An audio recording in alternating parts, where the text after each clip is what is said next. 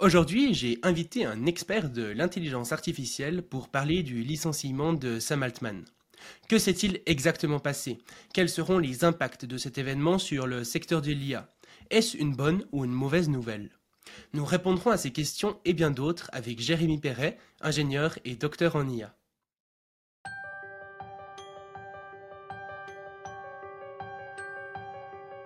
Bienvenue sur le Futurologue Podcast, le podcast pour comprendre les enjeux de demain. Du coup, pour euh, commencer et donner un petit peu de contexte à tout ça, il faut dire déjà que euh, du coup euh, Sam Altman, celui qui s'est fait licencier, était le directeur et puis le cofondateur d'OpenAI. Et OpenAI, c'est une entreprise qui aujourd'hui est vraiment leader dans le secteur de l'IA, qui est notamment connue du coup pour avoir lancé ChatGPT il y a un an et qui, euh, ces derniers temps, arrêtait pas de lancer euh, de nouvelles fonctionnalités, toutes plus impressionnantes euh, les unes que les autres, à un rythme vraiment délirant, franchement. Il y avait des nouvelles fonctionnalités extrêmement souvent. Et on peut aussi dire qu'OpenAI, c'est quand même l'entreprise qui a très fortement contribué à lancer la nouvelle course à l'intelligence artificielle dans laquelle on est aujourd'hui, je pense, avec euh, suite à l'annonce de ChatGPT, euh, les codes rouges qui ont été donnés euh, chez Google, plein de gens qui ont viré leurs équipes d'éthique pour aller le plus vite possible, etc., etc. Ça, ça fait quand même partie des, des principaux facteurs, je pense. Et puis Concernant Sam Altman, on peut aussi dire que ces derniers temps, il était euh, globalement partout, il était invité dans plein de, congrès, il a vu plein de personnes euh, extrêmement haut placées, etc. Et euh, visiblement, il s'attendait pas à être licencié, puisque le matin même de son licenciement, il était encore en train de rédiger des mails professionnels, et du coup, il a été vraiment viré d'un coup. Du coup, Sam Altman a pour l'instant été euh, remplacé par euh, Mira Murati, qui a été nommée du coup dirigeante par intérim, qui restera, euh, qui restera peut-être dirigeante par la suite ou pas, à voir, on en discutera. Et du coup, comme première question pour voir un petit peu euh, ce qui s'est passé à la suite de ce licenciement. Euh, est-ce que tu pourrais nous dire un petit peu finalement été, euh, qu'ont été les réactions des, différents, des différentes personnes? Déjà peut-être la réaction de Sam Altman lui-même, vu que c'est quand même lui qui est concerné au premier chef, des gens chez OpenAI, et puis ben, peut-être les gens du secteur de l'IA de façon plus générale. donc la réaction principale, c'était la surprise. c'était comme tu disais, bah, Sam Altman a n'a pas eu de notification euh, avant son licenciement. Euh, personne autour ne s'y attendait, y compris les, investisseurs. Euh, on a des, courbes de est-ce que Sam Altman va rester CEO jusqu'à jusqu'à la fin 2023, par exemple? Ça passe de 85% à du coup ça, ça s'effondre. donc surprise, surprise à peu près totale.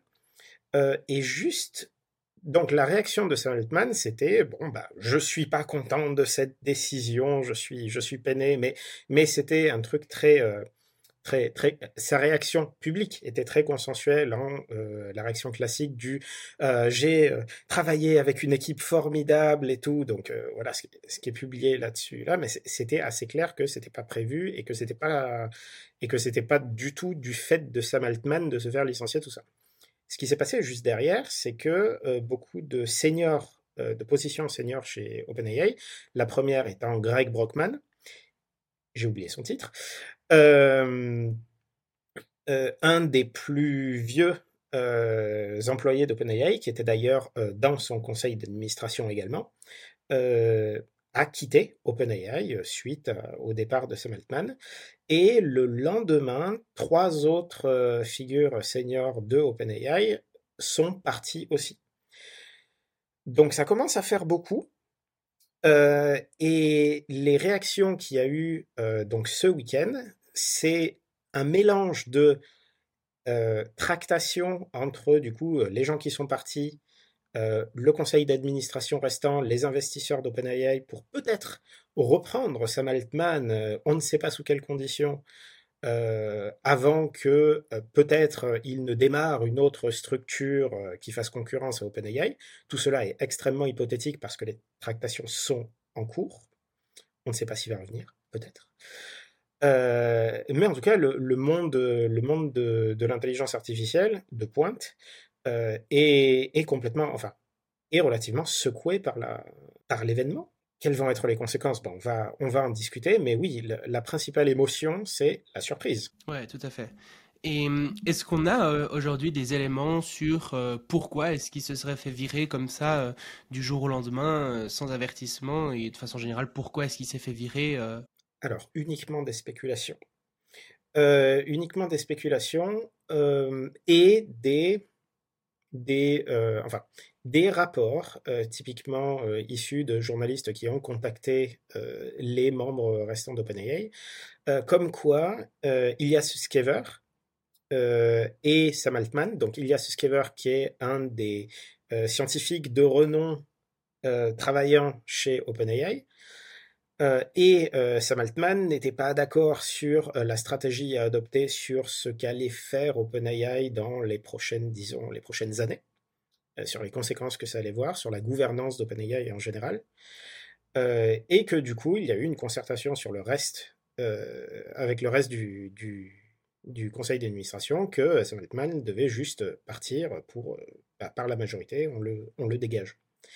On aura très probablement plus de détails dans, les jours qui viennent, en particulier si Sam Altman revient, ça risque de changer des choses peut-être dans la structure d'OpenAI et euh, personnellement je n'espère pas dans leur mission initiale qui était censée euh, de faire en sorte que les, systèmes d'IA extrêmement puissants euh, le soient pour le bénéfice de l'humanité. On discutera peut-être. Euh, a priori, donc, un gros différent de, gouvernance sur OpenAI. Les détails sont encore inconnus. Ouais, parce que hum, du coup, sur euh, la page disponible sur euh, le site d'OpenAI, euh, là-dessus, ils disent juste le conseil d'administration n'a plus confiance dans la capacité de Sam Altman à diriger la structure. Ça ne veut pas dire grand-chose, c'est extrêmement vague. Donc, on, verra effectivement dans les prochains jours. Mais on peut dire effectivement que ça fait quand même un petit moment, j'ai l'impression, qu'à l'intérieur d'OpenAI, il y a vraiment des sortes de clans différents, avec d'un côté des gens qui veulent euh, move fast and break strings, quoi, en mode euh, on va aller vite, on va développer plein de nouvelles fonctionnalités, un petit peu, euh, bah, du coup, comme le fait Sam Altman, et comme je l'ai dit avant, le nombre de fonctionnalités qui sont en train de sortir sur ChatGPT depuis, alors que ça a été lancé seulement il y a un an, est vraiment délirante, et ce qui peut poser des problèmes en termes de, de sécurité de l'IA, là où il y a de l'autre côté un autre camp quand même qui est peut-être plus aligné avec le but d'OpenAI qui a auparavant été une, une organisation à but non lucratif qui cherchait, euh, qui avait vraiment comme but de faire euh, de la sûreté et de la sécurité de l'IA, euh, ce qui est plus, enfin, ce qui est moyennement le cas aujourd'hui. On en discutera probablement après, quoi. Tout à fait. Il y, a, il y a une longue histoire de, de, double discours de la part de Sam Altman et de l'équipe d'OpenAI en général. Donc OpenAI a été fondé en 2015 donc par Sam Altman et Elon Musk à l'époque. et le, charter, la, charte d'OpenAI euh, indiquait, en des termes assez vagues, mais c'était déjà extrêmement clair pour l'époque, euh, voilà, on veut que euh, des systèmes d'IA extrêmement puissants, possiblement suffisamment généraux pour faire autant, voire plus de choses qu'un humain moyen, soient construits pour le bénéfice de l'humanité, en des termes relativement vagues, et après on va voir exactement comment ça va se goupiller plus quelques années plus tard, euh, une partie, donc ils avaient une équipe de sûreté consacrée euh, pas à, pousser les capacités de l'IA, mais à s'assurer que euh, ça n'allait pas faire n'importe quoi. Une partie de l'équipe de sûreté, notamment Dario Amodei, s'est barré d'OpenAI pour fonder Anthropic, autre, autre maintenant euh, gros poisson de l'intelligence artificielle qui a sorti son propre euh, modèle, euh, grand modèle rivalisant avec, avec GPT, donc qui s'appelle Claude, et a emporté avec lui une certaine partie des, des gens, des gens qui étaient à l'époque à OpenAI. et même encore aujourd'hui, Sam Altman, quand on voit un peu ses interviews, dit à la fois regardez tous les nouveaux trucs qu'on sort, euh, donc tous les progrès que tu as mentionnés, euh, ChatGPT, ChatGPT euh, avec GPT-4 derrière, avec la vision maintenant, avec des effets d'annonce assez gros, et du succès aussi, parce qu'il y a énormément de, clients pour ça. Et de l'autre côté, bah, Sam Altman qui dit oui, mais on est quand même euh, un peu flippé du fait que euh, bah, avoir des systèmes aussi puissants, c'est pas forcément, ça représente quand même un danger pour l'humanité. Alors il a été euh, suivant, suivant les raisonnements, il a été soit, soit tourné en ridicule, soit critiqué justement par son, pour son double discours en disant bah oui c'est vrai ce que tu dis mais regarde ce que tu enfin regarde ce que OpenAI AI sort en même temps qui c'est pas c'est pas très cohérent comme ça. Donc ouais c'est assez ambigu. C'est et on sait et c'est une, une des plus grosses incertitudes c'est et du coup qu'est-ce que le départ de euh, qu'est-ce que le départ de Sam Altman va, faire? Parce que un de ceux qui restent derrière, par exemple, c'est Ilya Sutskever, euh, le euh, chief scientist, me semble-t-il, de OpenAI, donc directeur scientifique, qui était bon, je peux m'étendre sur ses sur ses prouesses précédentes, mais qui aussi dans sa communication dit bah voilà euh, il y a effectivement euh, des progrès à faire. Euh, ça va très vite. Il y a des forces qui accélèrent la chose, il y a des forces qui la décélèrent, mais franchement, je pense que le problème de ne pas avoir assez de données, par exemple, on va le résoudre. Donc il est assez optimiste sur le fait qu'on va continuer à faire des progrès dans les prochaines années et que on n'a pas vu la fin de, de l'effet waouh. et en même temps, oui, il est important que des gens bosse sur la science de la sûreté, de l'alignement, de faire en sorte que ces, euh, que ces, euh, que, ces systèmes d'IA euh, aient le bien de l'humanité dans leur circuit. je trouve pas ça rassurant, personnellement, parce qu'il n'y a, y a rien qui, dit justement, bah, oui, mais d'accord, mais est-ce qu'on va avoir... c'est quoi qui va arriver en premier exactement? Ça, ne nous dit rien sur... est-ce que OpenAI devrait pas du coup ralentir vu qu'ils sont à la pointe, euh, pour que ces, ces problématiques de, sûreté soient réglées avant qu'une catastrophe n'arrive. Donc voilà, ma, conclusion là-dessus, c'est ambiguïté, ambiguïté, et du coup incertitude depuis, depuis le départ de Sam Altman. Mhm. Et du coup, ouais, à travers ça, on peut se demander quand même, euh, est-ce que finalement c'est une bonne ou une euh, mauvaise nouvelle pour les gens qui s'intéressent notamment aux risques liés à l'intelligence artificielle j'ai l'impression euh, qu'au départ, les gens se sont dit justement, bah finalement, euh, le fait de virer justement les gens qui sont plutôt euh, dans une logique aller vite et puis peu importe les risques, bah ça va diminuer les risques du coup, ça va mettre des gens, disons, plus prudents à la place.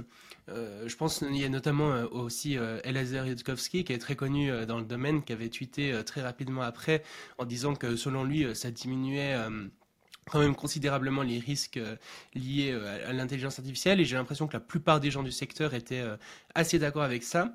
Mais maintenant, j'ai l'impression qu'il y a une sorte de, switch qui se fait avec des, les gens qui deviennent peut-être plus pessimistes, notamment du fait de, de nouveaux éléments qui peuvent rentrer en compte.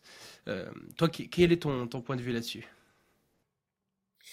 Alors, Effectivement, juste. Alors, c'était. Euh, Yudkowsky avait posté son tweet euh, qui disait J'ai eu 8,5% plus confiance dans la structure d'OpenAI suite au départ de Sam Altman. Euh, parce que justement, si la structure de gouvernance d'OpenAI, euh, on peut en parler, mais elle est assez particulière, fait que du coup les éléments accélérationnistes se barrent, bah oui, bon, bah ça prouve qu'on peut faire des choses en gouvernance. C'est bien. et les éléments que tu mentionnes, qui sont arrivés après, c'est que bah oui, les, investisseurs poussent quand même pour que Sam Altman revienne. Donc est-ce que finalement cette, euh, structure de gouvernance est vraiment robuste et va euh, permettre aux, jolis buts qui sont dans la charte d'OpenAI d'être accomplis? Ah le doute, le, doute est permis. Parce que lorsque tu dis les investisseurs, justement, ça, ça paraît euh, assez important quand on parle d'OpenAI.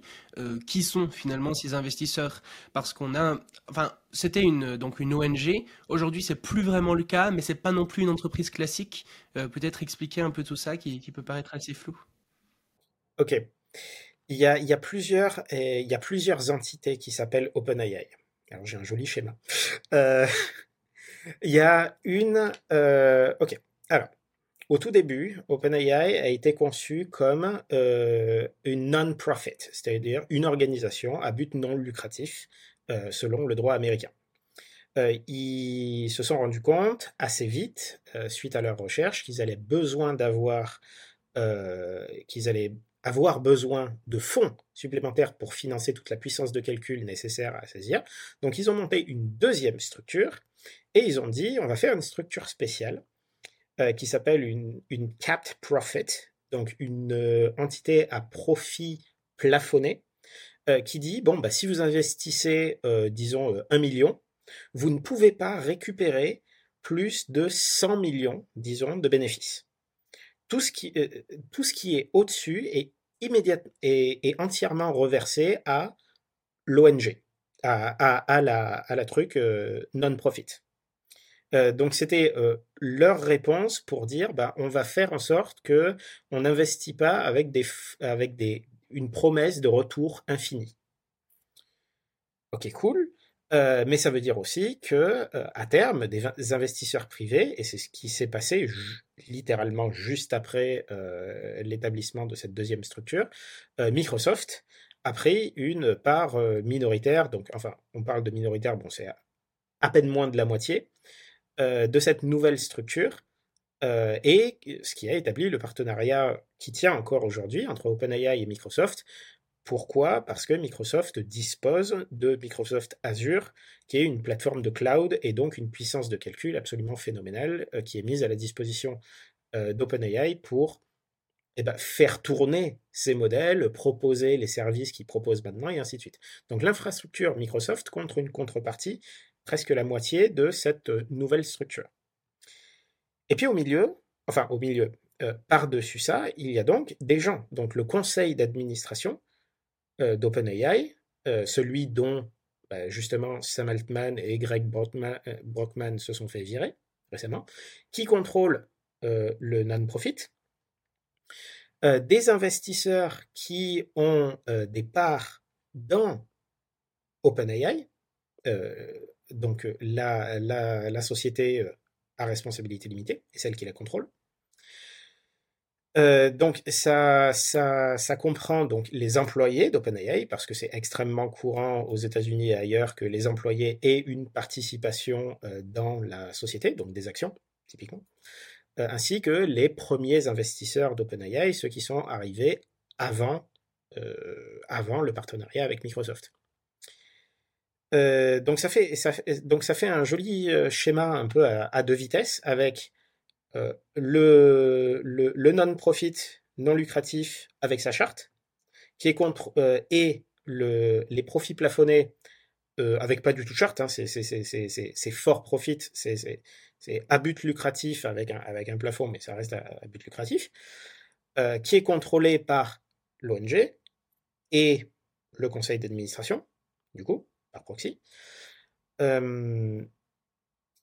Et oui, non, c'est à peu près ça. Donc c'est le, le, le, schéma paraît un peu schéma paraît un peu compliqué, mais il y a vraiment c'est comment dire c'est assez marrant parce que ça, ça représente bien, même légalement, le, le double discours. des intérêts assez divergents entre une ONG qui a sa charte et dont on peut plus ou moins, on peut avoir plus ou moins confiance en elle, mais ça reste un truc euh, non lucratif, et la partie qui fait du business et qui a un produit qui a explosé pendant euh, la dernière année.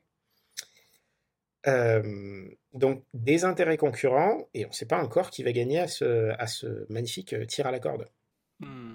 Et du coup, selon toi, est-ce que c'était euh, finalement un bon pari euh, que de perdre une partie de cette ONG finalement euh, pour avoir accès à plus de puissance de calcul et peut-être mieux réussir leur mission grâce à toute cette infrastructure? Ou est-ce que selon toi, un monde dans lequel il serait resté une organisation à but non lucratif serait un meilleur monde finalement? Mon opinion personnelle a évolué sur le sujet. Au début, j'étais assez enthousiaste que une entreprise qui soit effectivement à la pointe de, de l'IA et qui euh, est, euh, comment dire, les, les, enfin, qui puisse montrer qu'elle est à la pointe et qui ait les ressources pour l'être, j'étais très enthousiaste par le fait que, bah, à l'époque de GPT-2, donc c'était en 2019, ils n'avaient pas voulu l'ouvrir. Ils avaient fait un gros pied de nez à l'open source et, à le, et au monde académique en général en disant bah, on va pas sortir GPT-2, on va le garder et on va l'étudier dans notre coin. Et moi j'avais trouvé ça waouh, trop cool. C'est j'aimerais bien que toutes les entreprises fassent ça parce que ne pas ne pas faire proliférer des, des systèmes, on ne sait pas s'ils sont dangereux ou pas, même si tout le monde est certain que non, à, tout moment ça passe, euh, ils, sont très très loin du niveau humain, je ne sais pas pourquoi vous, euh, vous, faites euh, autant, de, autant d'encre pour ça, hein. mais j'adorais le signal, parce que de dire, bah voilà, on, trace une ligne dans le sable, ça va, on veut avoir le mécanisme pour dire stop. Parce qu'on veut avoir ce mécanisme en place quand il faudra vraiment dire stop dans le futur et qu'on sera à la limite du, dangereux. On peut argumenter que c'est déjà dangereux, mais on veut avoir ce truc en place. Moi, j'étais optimiste à l'époque. Et ça s'est pas passé comme ça du tout. C'est-à-dire que euh, OpenAI, bon, après avoir euh, fait euh, toutes les, toutes ces, toutes ces, comment dire, toutes les vérifications euh, nécessaires pour dire effectivement on est très loin d'un truc euh, extrêmement dangereux, bah, à continuer en fait avec euh, GPT-3 à aller encore plus à l'échelle. Et c'est là que je me suis rendu compte de, mon erreur, de mon erreur terrible, qui est que bah non, quand, tu commences à avoir un, système qui devient plus performant parce que tu peux empiler de la puissance de calcul et que ça s'arrête pas, bah, tu vas pas t'arrêter tu, tu, tu, tu vas pas t'arrêter du tout parce que fonctionnellement c'est simple. Si tout ce qui, si, si, si tout ce qui te manque c'est euh, vraiment plus de données, plus de euh, plus de données, plus de puissance de calcul, plus de bon pas plus de temps, mais des trucs qui peuvent se récupérer relativement vite, euh, contrairement à par exemple de la recherche fondamentale pour trouver les astuces extrêmement compliqué pour que, pour qu'on puisse pour que les machines puissent apprendre mieux, bah, la dynamique est très, est très lisible pour des investisseurs. C'est de dire, bah, on appuie sur le bouton et on continue. Donc je me dis que si OpenAI n'avait pas eu dès le début une intention de dire on va faire les trucs les plus gros possibles pour être à la pointe, bah non, ça se serait pas, ça se serait pas arrivé comme ça. Il et, a posteriori, seulement a posteriori, je peux dire, bah non, bah, on aurait dû faire autrement. Mmh. Et qu'est-ce que tu penses justement de l'argument qui consiste à dire que euh, finalement plus on a des systèmes euh, gros qui se rapprochent euh, finalement d'une IA générale, plus finalement on a d'éléments pour les étudier et trouver une possible solution à, ce problème d'alignement des, IA générales. Est-ce que ça c'est quelque chose qui, qui, tient la route ou pas particulièrement? Ça, Oh, ça tient, ça, tient parfaitement la route. Plus on a de systèmes très gros, et très gros et très dangereux, mieux on peut les étudier. La question, c'est est-ce que le développement et la, courbe, de la courbe de dangerosité euh, va plus vite que la courbe de euh, on arrive à comprendre des trucs. Euh, je, rappelle que par exemple, on a quelques dizaines de milliers de chercheurs qui bossent sur faire progresser les capacités en IA et donc la dangerosité de ces systèmes, euh, contre quelques centaines, à tout péter, euh, de chercheurs qui bossent sur la sûreté. Donc le fait d'avoir ces systèmes et de pouvoir les étudier parce qu'ils sont là, bah, ça nous fait une belle jambe parce que bah il n'y a pas assez de gens pour euh, pour les rendre sûrs. Enfin non, pas pour les rendre sûrs, parce que s'ils sont déjà dangereux, on n'a pas de coup de baguette magique, mais de faire en sorte que la prochaine itération ne soit pas plus dangereuse que eux. Et on a finalement pas, le fait de, scaler comme ça euh, des, des, systèmes pour qu'ils soient le plus gros possible, c'est pas nécessairement là le problème. Le problème c'est plutôt qu'on investit euh, beaucoup plus pour scaler encore plus plutôt que euh, d'investir dans la sécurité pour que le prochain soit sécuritaire finalement. C'est ça. La, la, la, dynamique toute pourrie est que parce que le scaling marche, ben la, l'idée de continuer est tellement, enfin, est, naturelle. Ça, ça, crée le fait que le scaling marche crée une dynamique dangereuse. Et aujourd'hui, est-ce que tu dirais que le fait que OpenAI soit malgré tout euh, pas une entreprise tout à fait classique avec uniquement un but euh, de profit, c'est quelque chose euh, qui est bien, qui permet quand même d'éviter certaines problématiques qui pourraient être liées justement à ce type d'entreprise uniquement basée sur le profit, ou est-ce que finalement ça change pas grand-chose? On va bientôt le savoir. C'est là, la crise de gouvernance aujourd'hui à OpenAI est un test de cette capacité de gouvernance. Si euh, à la fin de, si à la, dans un mois, on, se retrouve avec, euh, par exemple, je sais pas moi, euh, Sam Altman qui revient et finalement, eh, au fait, voilà, on a, on a annoncé GPT 4.5 ou et regardez tous les trucs que tous les trucs que ça peut faire maintenant, vous vous rendez compte, c'est génial. Bah non, ça veut dire que non, ça ça, ça marche pas. C'est, là, on a une opportunité d'avoir la réponse à cette question et en fait, bah, je peux faire toutes les, enfin, toutes les spéculations que je veux. En fait, j'ai plus besoin de faire des spéculations parce que la réponse va arriver très vite. Euh, une des rumeurs que j'ai entendues et qui résonne assez bien, euh, qui résonne assez bien dans ma tête, c'est que après la sortie de GPT-4, euh, selon le modèle absolument standard que OpenAI ne va pas s'arrêter là, c'est ils ont continuer à dire bon bah on a GPT-4, on l'a sorti, c'est bien, bah on va pas s'arrêter là, on va entraîner un truc, pas forcément GPT-5, un truc beaucoup plus gros, mais on va essayer de. Sam Altman en avait parlé justement, c'est on va euh, pas démarrer GPT-5 de suite, on va essayer d'étaler GPT-4 sur plein plein plein de, trucs, euh, trucs différents. donc on va continuer à pousser, pousser, pousser. Ok. sauf qu'il est extrêmement possible que euh, depuis que GPT-4 est sorti, donc euh, l'année dernière maintenant, même, euh, ouais, non, l'année dernière, ils aient trouvé des trucs authentiquement dangereux et encore plus et encore plus dangereux qu'avant. Euh, on avait vu des trucs euh, inquiétants hein, suite à la sortie de, GPT-4, du fait que, par exemple, ça posait pas vraiment de problème euh, à GPT-4 de convaincre quelqu'un de résoudre un captcha, par exemple, de dire bon bah moi en tant que en tant que en tant que langage de modèle, j'ai pas pas le droit de j'ai pas le droit de faire ça, c'est fait par un humain. Euh, mais si tu enlèves les garde-fous standards, euh, on a une machine qui n'a aucun problème à demander à un humain de faire une tâche qui est normalement réservée, euh, réservée aux humains et qui du coup va faire en sorte qu'on a une machine qui outrepasse assez facilement les garde-fous posés pour que la machine ne fasse pas n'importe quoi.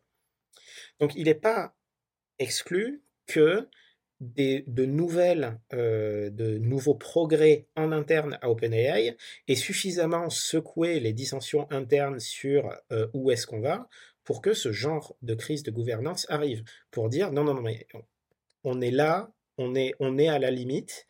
Euh, notre coup de passer en, fermé, d'avoir une API que, que, personne ne peut personne ne peut voir ce qu'il y a derrière, ça n'a pas marché. Euh, mais là, on est vraiment au bord du, au bord du truc. Il faut vraiment qu'on fasse quelque chose. J'ai oublié ta question. c'était est-ce que est-ce que si la gouvernance allait si, c'était une bonne idée que OpenAI ait une gouvernance comme ça, ben on va le savoir on va le savoir très vite. Je suis d'ailleurs euh, assez assez peiné que euh, n'y ait pas d'autres innovations de gouvernance. C'est-à-dire que ce truc de cap profit de, profit plafonné, c'était une innovation en termes de structure euh, qui, a, qui a aussi été un peu tournée en ridicule en disant vous êtes en train de cacher votre ambition de faire du profit à tout prix euh, en vous donnant bonne conscience en disant on va mettre des limites, gna gna gna. Euh, mais personne n'a fait mieux, c'est-à-dire qu'on a toujours cette division entre d'un côté des entreprises qui vont faire du profit en faisant des produits que tout le monde va utiliser un maximum et tout, et de l'autre côté, je vais mettre à peu près dans un même tas le monde académique qui a toujours sa structure de bah, on va être ouvert sur des euh, petites expérimentations qu'on peut euh, relativement contrôler, on va publier, on va, être prudent.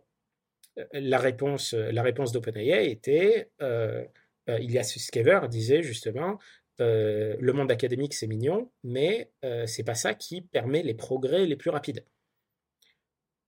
Oui, mais du coup, est-ce qu'il n'y a pas, moyen d'avoir à la fois de la prudence et beaucoup d'investissement sur des trucs qui sont suffisamment gros pour qu'on puisse les étudier, mais qu'on n'ait pas ces incentives de, de, passer à l'échelle?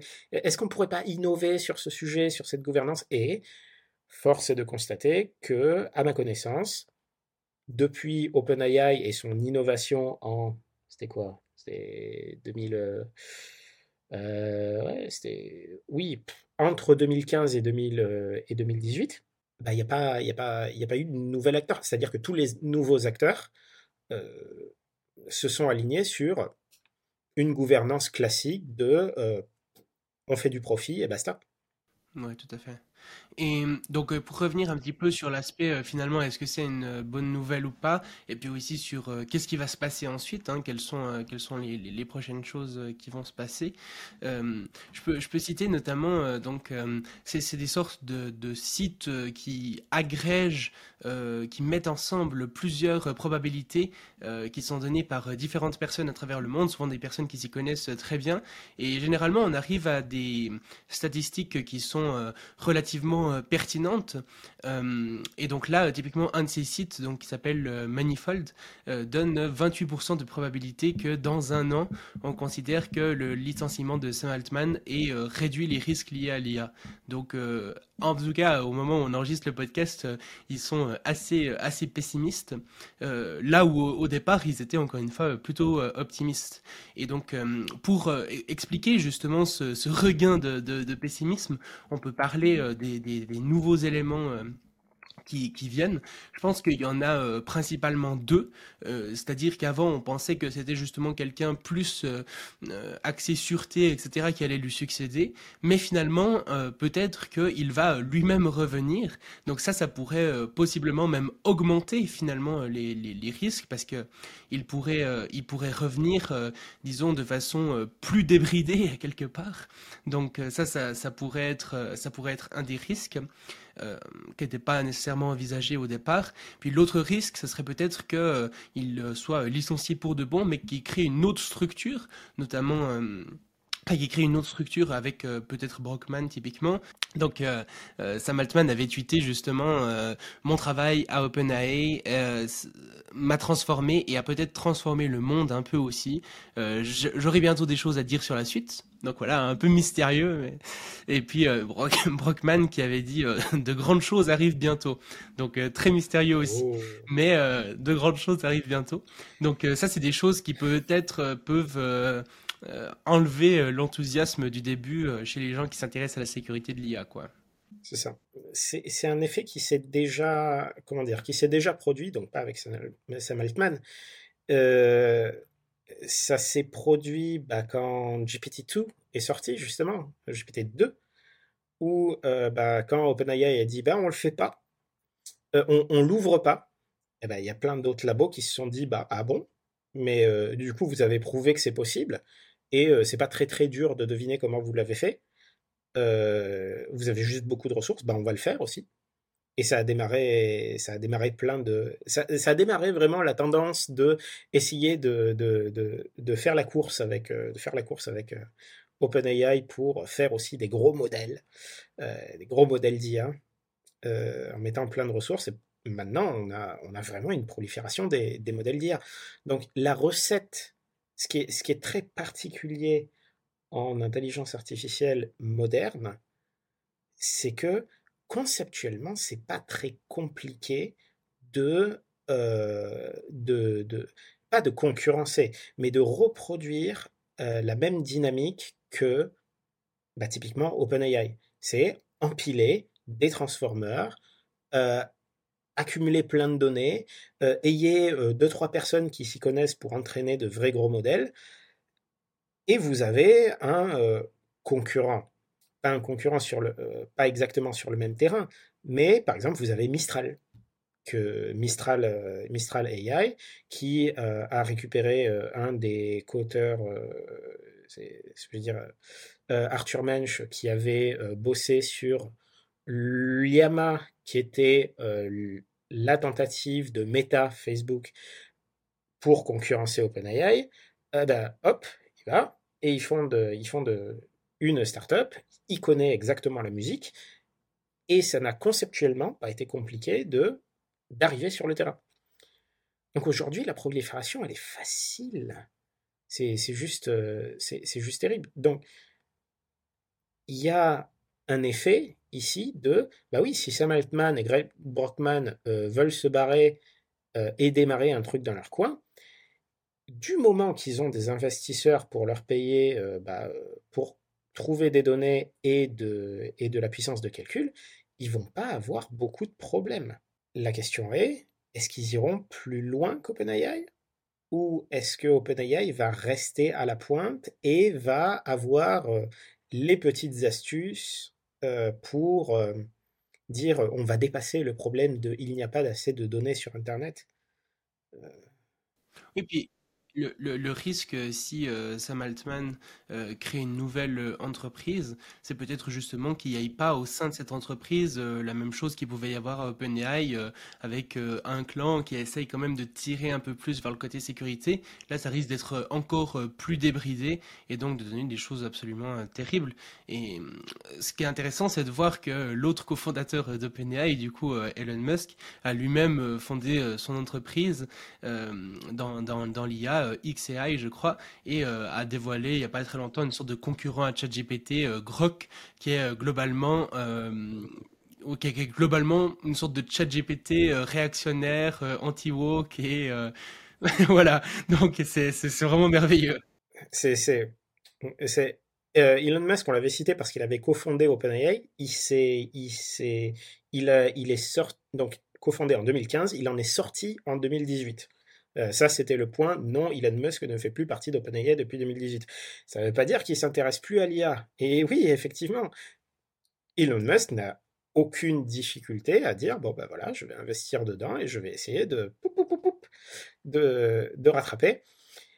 Et, justement, quand tu parles d'IA réactionnaire et ainsi de suite, euh, c'est un autre élément euh, dans, dans la course et dans le danger de l'intelligence artificielle, c'est que un, modèle de langage, euh, un, système d'IA entraîné sur beaucoup, beaucoup de textes, on va dire naïvement, euh, va être euh, dangereux et problématique et pas juste et tout ce que tu veux. et il faut une couche supplémentaire d'entraînement spécifique pour le guider vers des trucs plus consensuels, moins dangereux, qui vont pas te filer la recette du napalm si tu lui demandes gentiment, ce genre de choses, ou qui vont pas te générer par exemple des emails de scam, de, des emails d'arnaque à volonté, parce que tu sais, si tu, tu, sais écrire à peu près n'importe quoi, pourquoi tu le ferais pas pour des emails d'arnaque? Donc il faut un entraînement supplémentaire. Et tu peux, du coup, vu que c'est a posteriori, tu peux très bien construire une IA sans la dernière étape. Il n'y a, absolument rien techniquement qui t'empêche de sortir une IA qui n'a pas les garde-fous qu'on lui a mis après. Et, c'est un des plus gros problèmes dans, la sûreté de l'IA, c'est-à-dire qu'on ne sait pas aujourd'hui, on a des techniques pour a posteriori euh, euh, rapprocher des gros systèmes puissants de l'alignement, et encore c'est pas parfait du tout, mais on n'a pas de technique pour que ça soit aligné dès le début. Cela dit, je pense qu'on peut quand même avoir un petit peu plus d'espoir euh, sur Sam Altman qu'Elon Musk, et je suis pas du tout certain de, ce que je vais dire là, tu, me diras si c'est correct ou pas, mais disons que Elon Musk est quand même euh, beaucoup plus dans une optique euh, de troll et voilà, très à partager plusieurs fois des trucs très conspirationnistes, liés à l'extrême droite, etc. Là où Sam Altman est quand même plus modéré, disons, un peu plus démocrate peut-être, voilà. Donc peut-être il y a un peu moins de risques à ce niveau-là, je sais pas.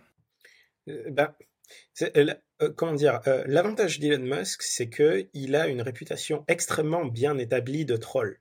C'est-à-dire que quand il fait des trucs provocants, c'est pas surprenant. C'est on sait qu'il va faire n'importe quoi.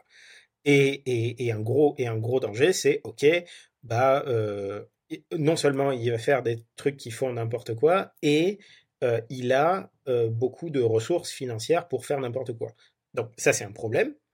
Et à côté, il y a le problème de comment on fait aussi pour faire en sorte qu'il n'y ait pas des gens techniquement aussi ambitieux qu'Elon Musk, mais qui vont convaincre le monde de dire ne vous inquiétez pas, on, a, on a écouté vos, on a écouté vos problèmes. Effectivement, nous, nous faisons très attention à la, à la, à, la justice et à l'éthique et regardez toutes les autres Google et Facebook font pas assez d'efforts en éthique. Nous, on est, vraiment bien et, qu'en fait derrière il n'y a pas, a rien techniquement qui justifie ça.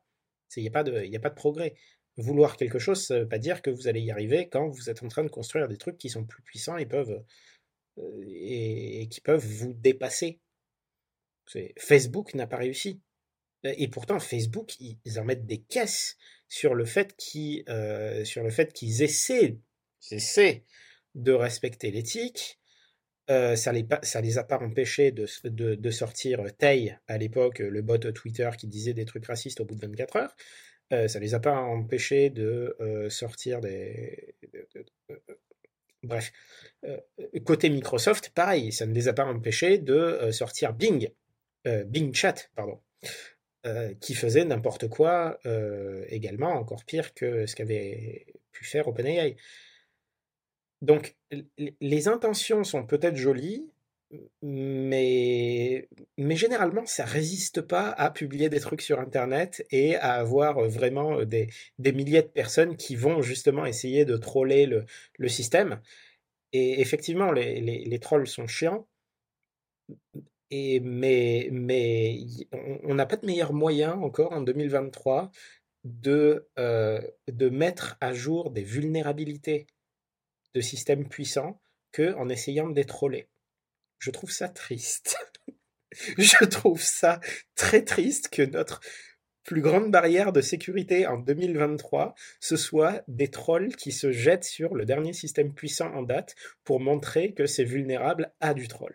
Parce qu'aujourd'hui, on n'a pas vraiment beaucoup mieux et plus efficace ça va pas nous sauver. Hein. Pour, euh, pour donner quelques probabilités là-dessus, euh, justement avec euh, ces marchés prédictifs notamment, donc là j'ai pris des statistiques de Manifold, donc il donne 15% de probabilité que Sam Altman soit le cofondateur d'un concurrent sérieux à OpenAI, d'ici 2024. Donc là je pense que d'ici 2024 joue beaucoup étant donné qu'on est proche de 2024, peut-être que si c'était d'ici 2025, le pourcentage augmenterait un peu aussi. Et il donne 66% de probabilité que Sam Altman soit à nouveau directeur d'OpenAI euh, d'ici fin 2023. Donc euh, intéressant, intéressant. ce qu'on peut dire aussi, c'est que de ce que j'ai vu, euh, la plupart des gens disent que si Sam Altman ne redevient pas le directeur d'OpenAI, le plus probable, ça soit que ça soit justement Miriam Mourati, donc qui est actuellement par intérim, directrice par intérim, qui reste directrice apparemment il y aurait peu de personnes au sein de l'entreprise euh, qui pourraient vraiment prendre sa place, mais évidemment, ça reste incertain. Quoi. Euh, il y a aussi beaucoup de, gens qui partagent des rumeurs, notamment une rumeur disant que OpenAI aurait en, interne une IA générale. Euh, D'ailleurs, je crois qu'ils avaient annoncé, euh, je crois qu'ils avaient dit quelque chose du genre que lorsqu'il y aurait une IA générale, on verrait des choses bizarres au sein de la gouvernance de l'entreprise, etc. Ce qui semble être le cas. Est-ce que selon toi, on doit accorder un certain crédit à ces rumeurs ou absolument pas? Il y a un problème de définition ici. Euh, c'est-à-dire que avoir une IA euh, plus générale qu'avant, c'est-à-dire qui est capable de faire plus de choses et qui euh, aurait un impact économique encore, je sais pas moi, 5 ou 10 fois supérieur à ChatGPT. ok, ok, plausible. Que, que ce soit une IA euh, encore plus puissante et que du coup ça soit suffisamment puissant pour que, euh, par exemple, le gouvernement américain euh, se saisisse du dossier plus vite que prévu. Oui, plausible aussi. une IA générale qui est suffisante pour faire des stratégies extrêmement originales, se répliquer sur Internet et faire absolument n'importe quoi si elle n'est pas alignée.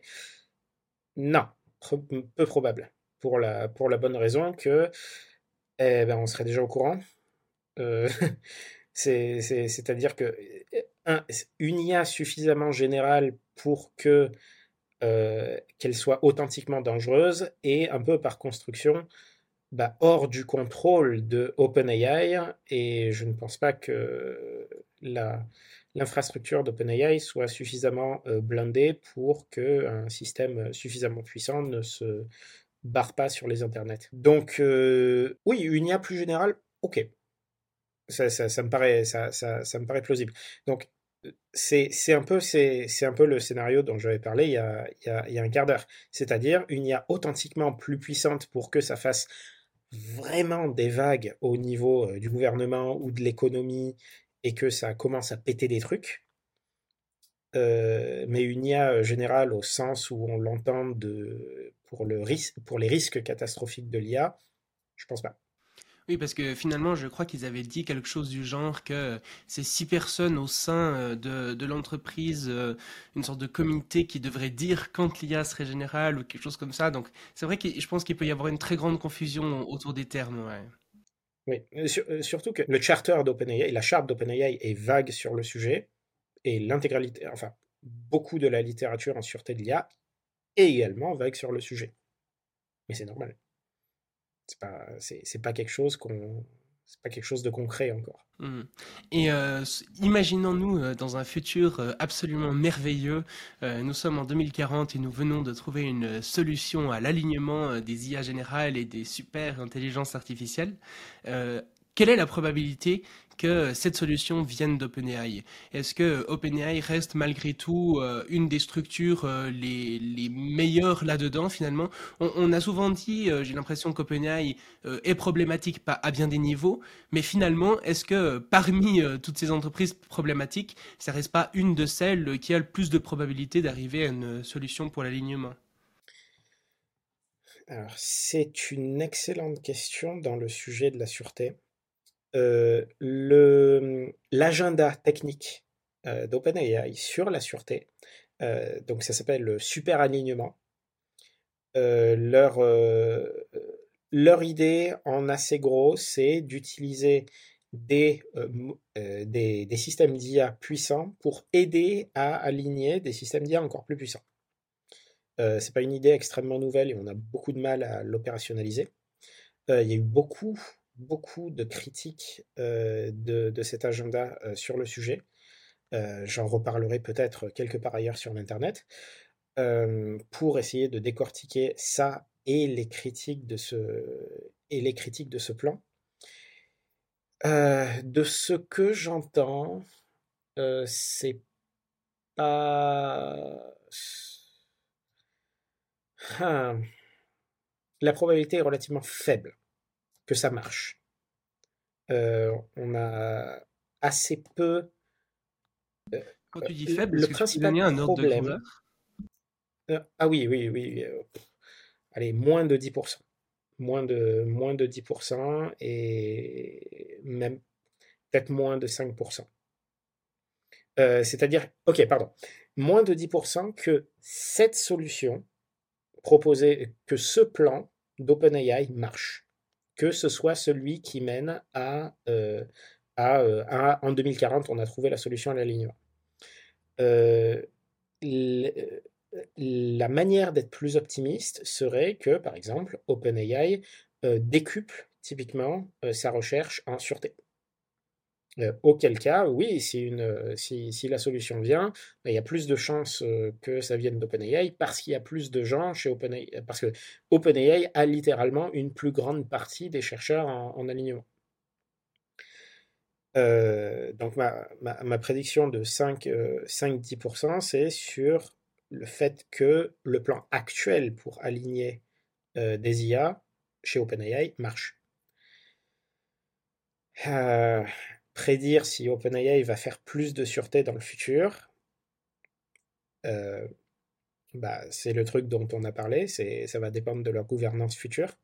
Ça, j'en sais, je, n'en sais pas grand-chose. C'est est-ce qu'ils vont résister à l'appel de, est-ce qu'ils vont résister à l'appel du profit? Dit comme ça, c'est terrible, mais euh, est-ce, est-ce qu'ils vont suivre leur propre charte?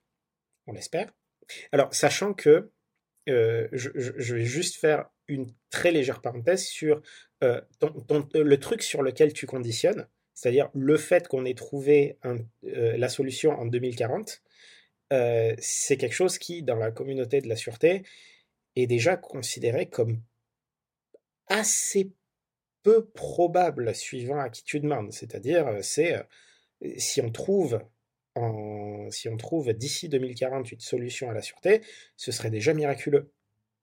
Parce que c'est un problème authentiquement compliqué et à moins d'avoir un, investissement massif dans la sûreté, ce ne sera pas fait en 2040. C'est pas avec euh, quelques centaines de clampins, même si même s'ils sont tous très motivés. Euh, c'est un projet ambitieux. Donc, ouais, je, suis assez, je suis assez. Euh, là, c'est des estimations assez pessimistes. Ce que j'espère, ce que j'espère aussi, c'est que bah, il y ait plus de gens qui bossent euh, sur le sujet. C'est-à-dire que ce ne soit pas à l'initiative d'OpenAI d'investir dans la sûreté dont que, découle un plus grand intérêt pour la sûreté. C'est, j'ai pas envie qu'on dépende des gros qui accélèrent pour que la recherche soit faite. C'est, c'est, c'est comme si Ouais, j'allais faire une comparaison en cybersécurité. C'est comme si, euh, par exemple, euh, on faisait confiance euh, aux plus gros trucs comme Microsoft, IBM, Nvidia, ou tous les plus gros constructeurs de, de matériel informatique et de logiciels pour faire des progrès en cybersécurité. Euh, là, tout le monde va hurler, mais non, non, il faut, il faut, il faut des lois, il faut des labos, euh, il faut des labos publics, il faut des, il faut plus de, plus de gens sur le truc. Tu, ne peux pas dépendre d'une poignée d'entreprises pour faire un truc qui est aussi critique. Euh, donc, la, source de mon optimisme viendra d'une, on va dire, prolifération, d'un essaimage de la recherche en sûreté. D'autant qu'ici, c'est les entreprises, euh, ces entreprises qui fondent euh, la sûreté euh, sont souvent des entreprises qui ont intérêt justement à avoir le plus de profit possible, à gagner la course, etc. Donc il y a vraiment une, une sorte de, contradiction comme ça. Il y, a une remarque qui revient souvent dans ce genre de discussion, c'est des gens qui vont dire mais finalement est-ce que euh, c'est bien sérieux tout ça? Dans le sens que ceux qui nous alertent euh, sur les risques d'une IA générale ou d'une super IA sont souvent justement euh, ceux qui vont créer ces systèmes. Donc on voit que dans la plupart des autres industries dans lesquelles les risques sont extrêmement dangereux on peut pas penser à l'industrie du tabac par exemple la stratégie est généralement l'inverse. On va semer le doute. On va dire ah mais est-ce que le tabac c'est vraiment dangereux? Est-ce que ils veulent pas nous imposer des choses? On est les garant de la liberté ou des choses comme ça. Tandis que là, c'est plutôt des entreprises qui vont jouer un jeu un petit peu bizarre, à dire euh, finalement un autre produit pourrait euh, détruire l'humanité. Euh, on met des solutions, etc. à même parfois appeler aux institutions, à dire aux institutions régulez-nous parce que c'est un risque sérieux, etc. Enfin, c'est vraiment un comportement extrêmement bizarre pour des entreprises du genre il y a beaucoup de gens qui disent finalement est-ce que tout ça c'est pas une sorte de grande stratégie marketing euh, pour euh, qu'on parle d'eux et puis qu'on se dise waouh leur produit est tellement puissant qu'il pourrait détruire l'humanité ou quelque chose comme ça. C'est une remarque qui revient vraiment souvent dans ce genre de discussion. Qu'est-ce que qu'est-ce que t'en penses? Bah, c'est comme tu l'as décrit, c'est que c'est pas comme ça qu'on fait de la capture réglementaire traditionnellement. C'est pas comme ça c'est alors c'est pas en hurlant à peu près euh, partout que tu vas que tu vas rassurer euh, les gouvernements sur le fait que euh, ce que tu fais c'est super cool. c'est il y a assez peu il y a il y a pas une alors il n'y a pas une position de monopole d'OpenAI. C'est OpenAI sont les premiers en termes de, de capabilities euh, mais la course, il suffit. Euh, ok, OpenAI n'a pas énormément d'avance sur ses concurrents.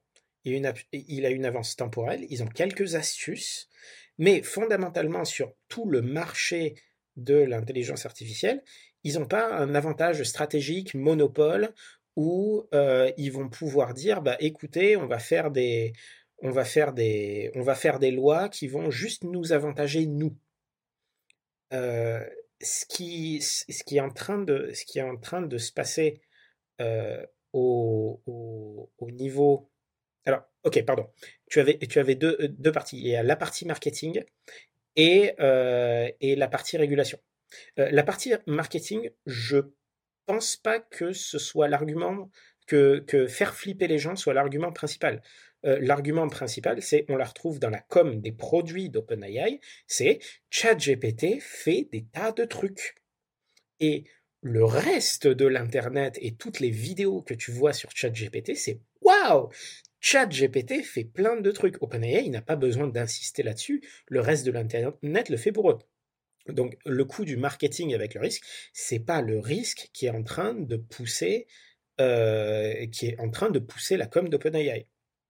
Euh, sauf, pas, pas, pas envers le public, mais par contre pour les institutions et les gouvernements, euh, ben, par exemple, il y a eu un sommet sur la sûreté de l'IA euh, récemment au Royaume-Uni où il y avait des représentants de euh, une bonne quarantaine de pays, dont euh, dont les pays les plus impliqués dans la course à l'IA, on va dire. Hein. il y avait l'Union européenne, le Royaume-Uni, l'Inde, la Chine, les États-Unis, voilà. Hop. et qui disent bah, effectivement, nous sommes d'accord sur un document comme quoi l'IA c'est dangereux, va falloir nous coordonner pour faire des trucs dessus. Alors c'est juste une déclaration, hein, il n'y a pas de, c'est euh, les Anglais diraient it has no teeth, c'est, il n'y a pas de, ça mord pas encore, euh, ça, ne menace pas encore euh, quoi que ce soit, mais c'est une première étape pour dire ah c'est sur les radars des gens. Est-ce que c'est un coup de com? Mais oui, mais si c'est un coup de com, il y a aussi plein de coups, de com là-dessus. En parallèle, les États-Unis ont aussi sorti, donc Joe Biden a sorti un executive order pour dire euh, alors voilà, à partir de maintenant, euh, toutes les euh, entreprises qui sont au-delà d'une certaine quantité de puissance de calcul ou qui entraînent des trucs qui demandent telle quantité de puissance de calcul doivent faire des rapports au gouvernement américain. et aussi, par le même ordre, on demande des tas de rapports sur les, possibles, les possibilités du futur de l'IA et machin et bidule. Euh, bah si, si c'est un mouvement pour que euh, OpenAI, euh, le gouvernement américain, les laisse tranquilles, ils ont très mal joué. parce que parce que a priori la, la, surveillance et le monitoring c'est la première étape pour ensuite réguler. c'est c'est encore c'est encore un problème de le chemin pour avoir des bons trucs en gouvernance et avoir des mauvais trucs en gouvernance euh, a un tronc commun. C'est on va passer par euh, euh, faire en sorte que les entreprises soient le plus transparentes possible, faire en sorte que les entreprises fassent des rapports, que les gouvernements donnent des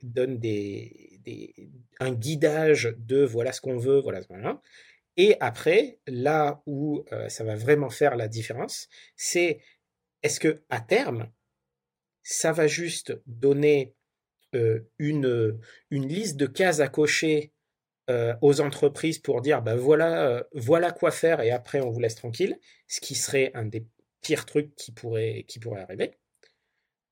parce que du coup, bah, le gouvernement ne fermera les yeux jusqu'à ce qu'il y ait une catastrophe.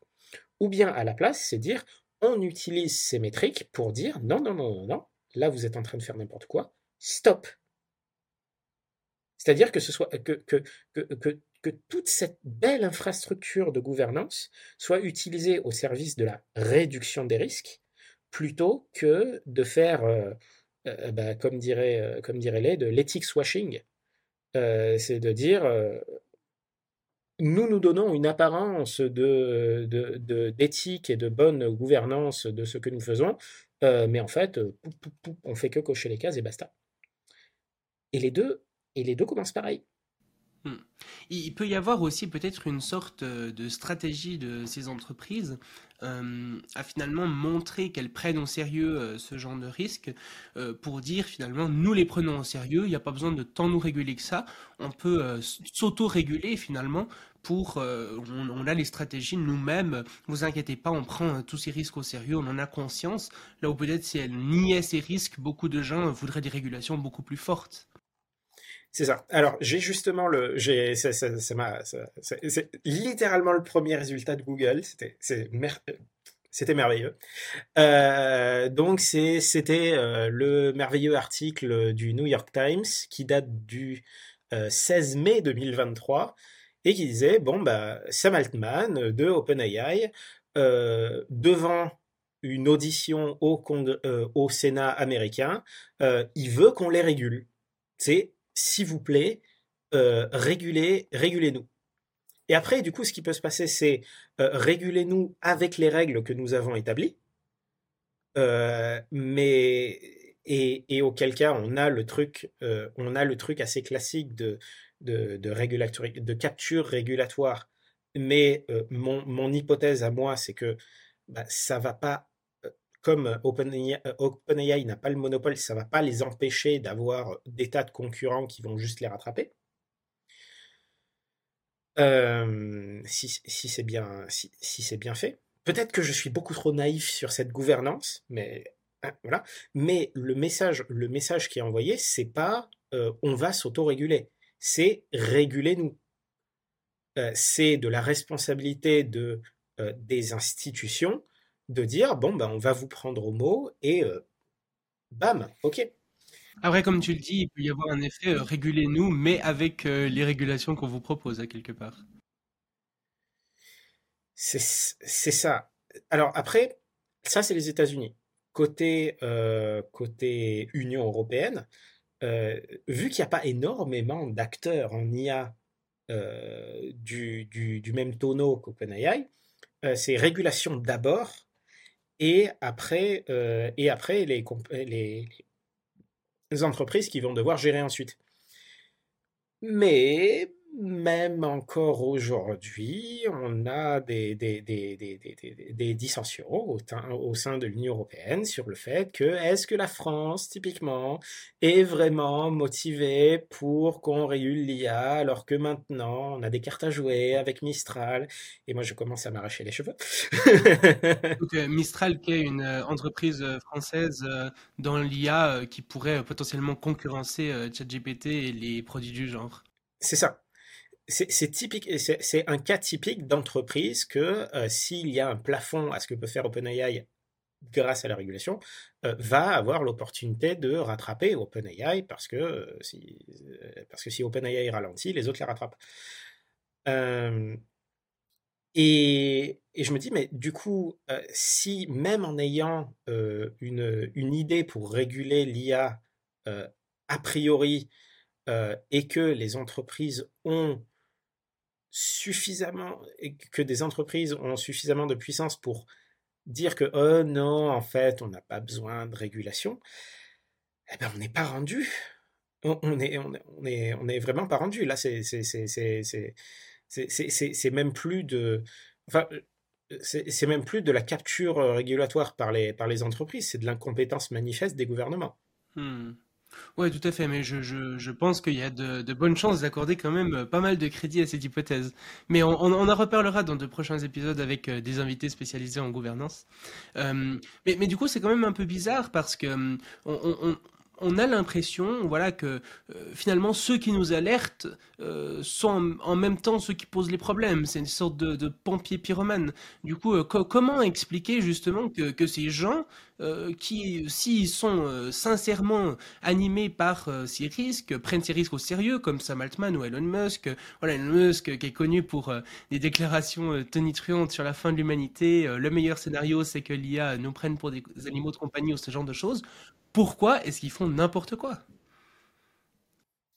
Mon hypothèse numéro un est une confiance extrêmement démesurée en leur capacité à appuyer sur le bouton rouge et en leur, capacité à déterminer à quel moment il faut appuyer dessus.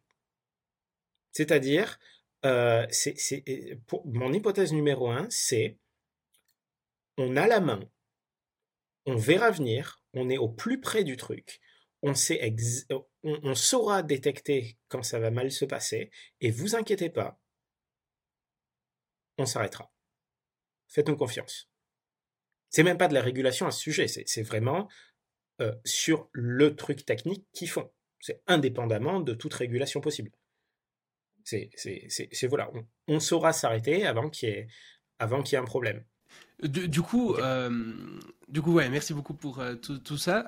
Est-ce que finalement, tu pourrais nous donner un petit peu une conclusion de tout ça? Qu'est-ce qu'il faut retenir de ce podcast? Ouais.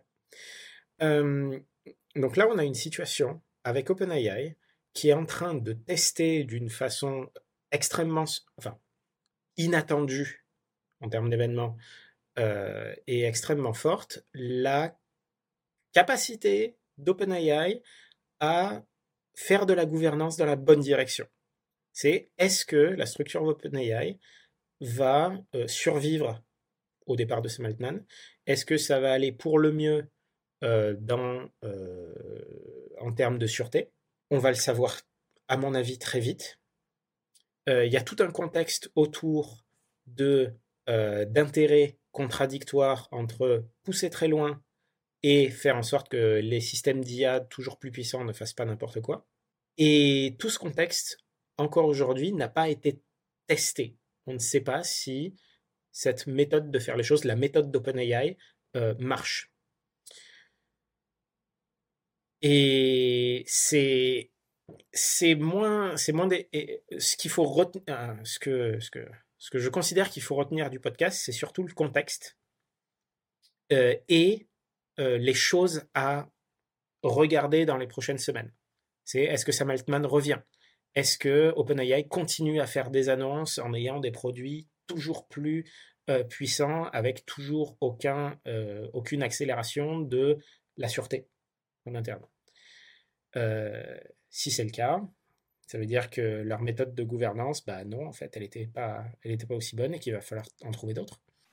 Et puis, euh, du coup, euh, pour euh, comprendre de façon plus profonde les risques liés à l'IA, les différents sujets qui sont liés, on peut renvoyer les gens, du coup, vers ta chaîne YouTube sur laquelle tu vas très bientôt commencer à publier. Est-ce que, du coup, tu pourrais nous rappeler peut-être le nom de ta chaîne et puis les, les, les différentes choses qu'on pourra retrouver dessus? Ouais, donc la chaîne s'appelle Suboptimal IA. Elle va publier sa première vidéo normalement quelques jours après que celle-là, quelques jours après la sortie de celle-ci. donc cette fois c'est la bonne pour les gens qui me suivent depuis un certain temps. Cette fois c'est la bonne. et donc je vais commencer par les bases, les bases de l'IA. enfin pardon, les bases de l'alignement de l'IA. C'est-à-dire pourquoi on peut s'attendre à ce qu'il y ait un problème quand des machines sont plus puissantes et qu'elles ne font pas ce qu'on veut. Et une fois que les bases seront posées, eh bien, des commentaires sur euh, l'actualité de la sûreté et sur tout ce qui se passe dans ce petit monde, un peu les mêmes sujets qu'on a abordés dans, dans ce podcast. Hmm, génial. Bah, J'imagine que si vous êtes resté euh, jusqu'ici à écouter euh, le podcast, vous serez euh, intéressé par cette chaîne, donc n'hésitez pas à aller vous abonner. Encore une fois, merci beaucoup Jérémy pour toutes ces informations et ben, au plaisir. Merci à toi pour ton invitation.